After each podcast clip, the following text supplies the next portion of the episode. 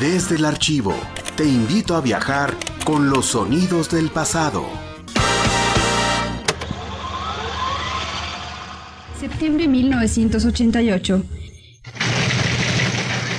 Se realizó la edición vigésima primera del Maratón Universitario en esta ocasión, en favor de la Escuela de Enfermería. Estás escuchando la cápsula informativa de la edición número 21 del Maratón Universitario, otorgado a la hoy Facultad de Enfermería en septiembre de 1988, originalmente grabado en cinta de carrete abierto. Evento con el cual se celebró el Día de la Universidad, decretado en el periodo gubernamental del licenciado Manuel López Ávila logrando una captación de 22.401.952 pesos.